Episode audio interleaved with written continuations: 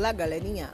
Eu estou fazendo esse podcast aqui para falar para vocês que não deu tempo de gravar videoaula, porém eu vou tentar dar uma resumidinha aqui. Vocês perceberam nos slides que eu mandei que eu comecei pelo primeiro reinado do governo regencial, porque lá foi uma parte importante, onde começou os partidos liberal e conservadores. Liberais, eles queriam maior participação política e os conservadores apenas a centralização do poder para que não tivesse a interferência nos interesses da classe dominante, ou seja, os ricos separados dos pobres, como sempre foi. O abolicionismo, ele foi um fator importantíssimo para a quebra da monarquia. É como se amarrasse uma pedra gigantesca na cabeça de Dom Pedro e jogasse ele no mar sem fundo. Então, assim, é, os escravos africanos, eles eram a maior força de trabalho do país. Trabalho nas lavouras, nas plantações de, de café, de cana-de-açúcar, nas fazendas de gado, né, para cultivo para tirar o leite, né. Então, a, aboli a abolição, ela teve que ser feita de forma gradual, porque a partir do momento que não tínhamos mais escravos, como faríamos a mão de obra? Teríamos que ter casas, teríamos que ter um pagamento, né, um salário mensal Porém, pensa comigo, você é um escravo que sofreu tanto e você conseguiria, por exemplo, virar funcionário do seu chefe? Eu acho que não, né? Então, em 1871, a primeira lei foi a, o ventre livre. Todas as crianças que nasceram a partir dessa data foram consideradas libertas. Em 85 foi a lei do sexagenário, onde todos os escravos maiores de 60 anos também seriam libertos. O único ponto assim meio estranho nisso é que a maioria dos escravos não chegavam a 60 anos, né? E em 1888, a nossa querida princesa Isabel, né, fez a Lei Áurea que libertava todos os escravos. Será que ela fez a Lei Áurea porque ela era muito legal? Claro que não, eles foram totalmente é, motivados, entre aspas, pela Inglaterra, né? Que na Inglaterra naquela época estava tendo a primeira revolução industrial. Então eles precisavam de mercado consumidor. E como eles ajudaram lá Dom João VI a atravessar o mar e chegar é, seguros até o Brasil, eles fizeram essa imposição. Ajudamos vocês, agora vocês nos ajudam, né? Então, o plano B para eles foram as imigrações. Então, a partir do momento que a Inglaterra estava com excedente de mão de obra, porque as máquinas substituíam os números de, de, de funcionários, uma máquina tirava serviço de 10, 15, 20 pessoas, então eles estavam com excedente de mão de obra, ou seja, desemprego. Aí a ideia foi mandar os imigrantes aqui para o Brasil. Então a atividade que eu pedi para vocês é vocês olharem é, a genética familiar, né? É, perguntarem para mãe, para avó, tataravó, sei lá, alguém tem tataravó viva ainda, com certeza, é, sobre a descendência da família, de que parte da Europa ou da Ásia vocês vieram, certo?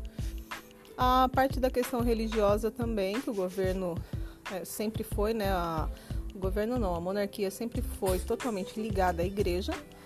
Antes pelos reis absolutistas, né? Que o poder da, do rei vinha do direito divino, que Deus tinha escolhido ele para ocupar aquele cargo.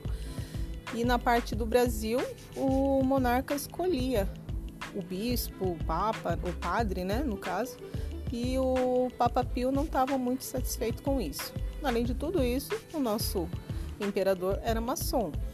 Então o Papa Pio fez um documento que proibia os membros da chamada seita por eles, né, que fizesse parte do, da, do cristianismo.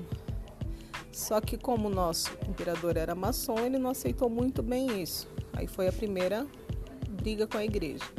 Na parte dos militares, eles sempre escolhiam melhores condições de vida, é, fim dos castigos físicos, liberdade de expressão, porque eles não podiam, por exemplo, procurar a imprensa para falar nada.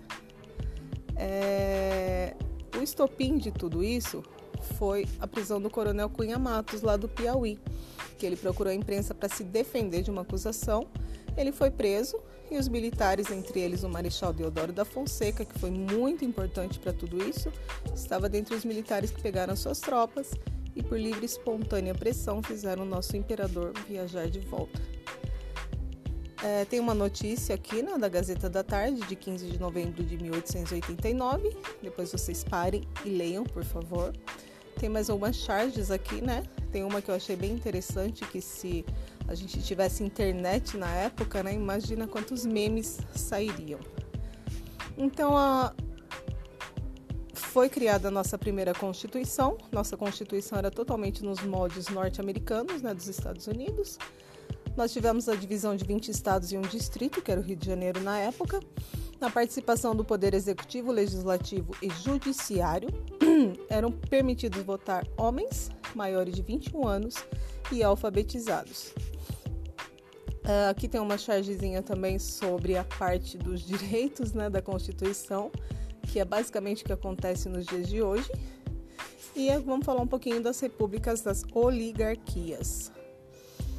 É, a República das Oligarquias contava com a participação dos coronéis, a política do café com leite e dos governadores.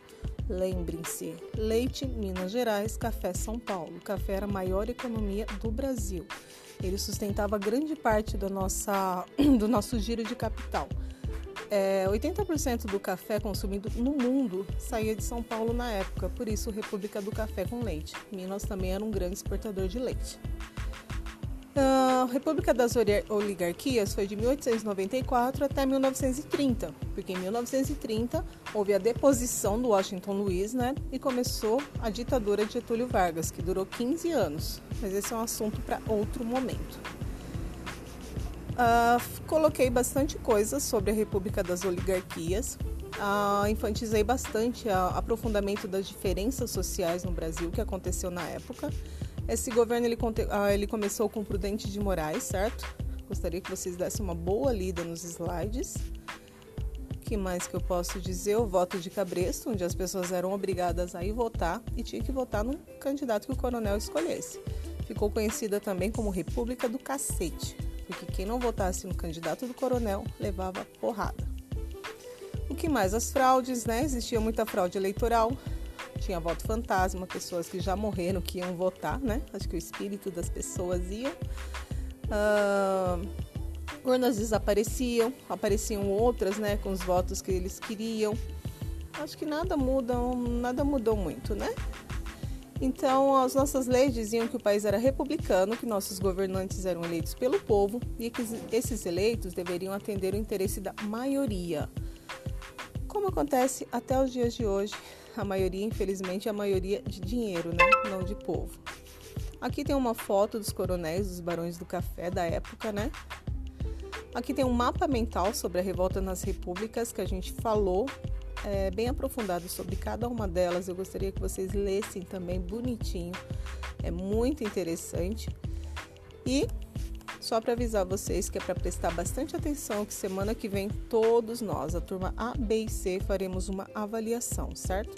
Vou passar a avaliação é, pelo Google Forms. Vou colocar, vou tentar colocar um tempo para responder, que ainda não sei mexer com as tecnologias. Mas aí vocês vão responder a prova e já fica salvo. Não precisa baixar nada, não precisa fazer nada. Combinado? Fechou então. Boa noite. Dúvidas estou aqui.